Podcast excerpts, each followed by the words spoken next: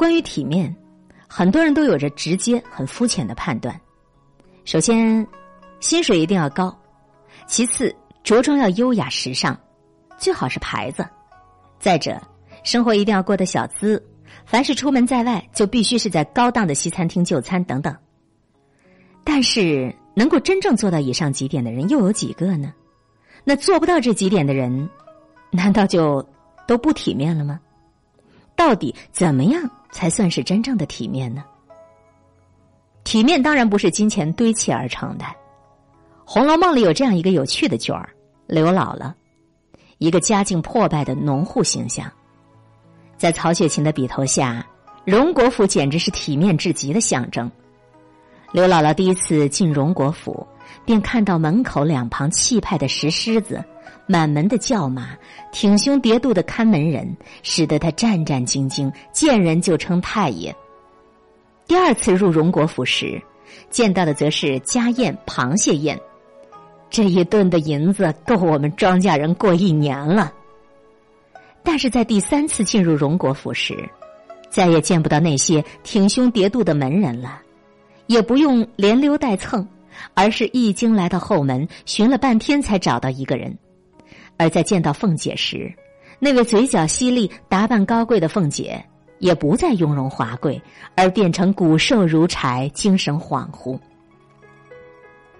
最后贾家的落魄，正是了物质丰厚的体面是经不起时间冲刷的，谁也无法预见下一秒的兴衰荣辱。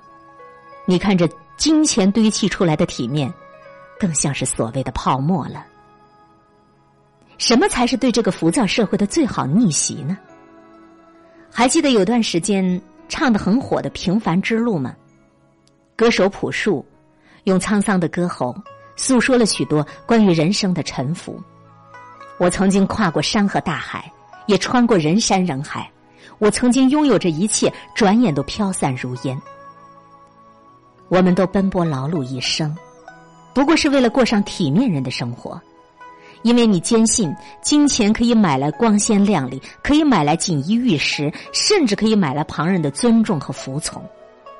但实际，你的生活过得一塌糊涂。每天下班回来时，已是一副狼狈不堪的模样，浑浑噩噩蜗居在阴暗的出租屋里，不想修整杂乱的胡渣，不想处理泡在洗碗池里的碗筷其实你要走的并不是那个砥砺前行、奋发图强的草根逆袭之路，而是去努力做一个体面的普通人。就算是最好的人生，或者说努力做好一个体面的普通人本身，这就是对于浮躁社会的最好的逆袭。体面的生活和金钱没有关系，它是源自于内心的丰盈和富有。那些在报道里出现的有钱人。说他们一掷千金，说他们骄横跋扈，在国内国外的很多种行为令人齿冷作呕。表面上他们穿的很体面，但本质上却是肮脏的、龌龊的。相比之下，贫困的下岗夫妻，靠着打工，靠着拾荒，靠着做点小本生意赚钱持家，并且把自己的孩子供养上大学，这就是一种真正的体面，因为他受人尊重。内心丰盈的人，从来就不会害怕生活的平凡，并且自始至终的热爱着生活。也许我们拥有的衣物不多，而且我们的衣服也不是牌子，但却整洁得体。也许我们只是栖息于几十平米的小房间，但是床头有几本好书陪伴，生活也是充实饱满的。高晓松说：“生活不止眼前的苟且，还有诗和远方。”那么，一个真正体面的人，就是那种带着丰盈的内心去追逐着诗与远方的人，而绝对不是那种靠着追逐名利来粉饰自己外表的人。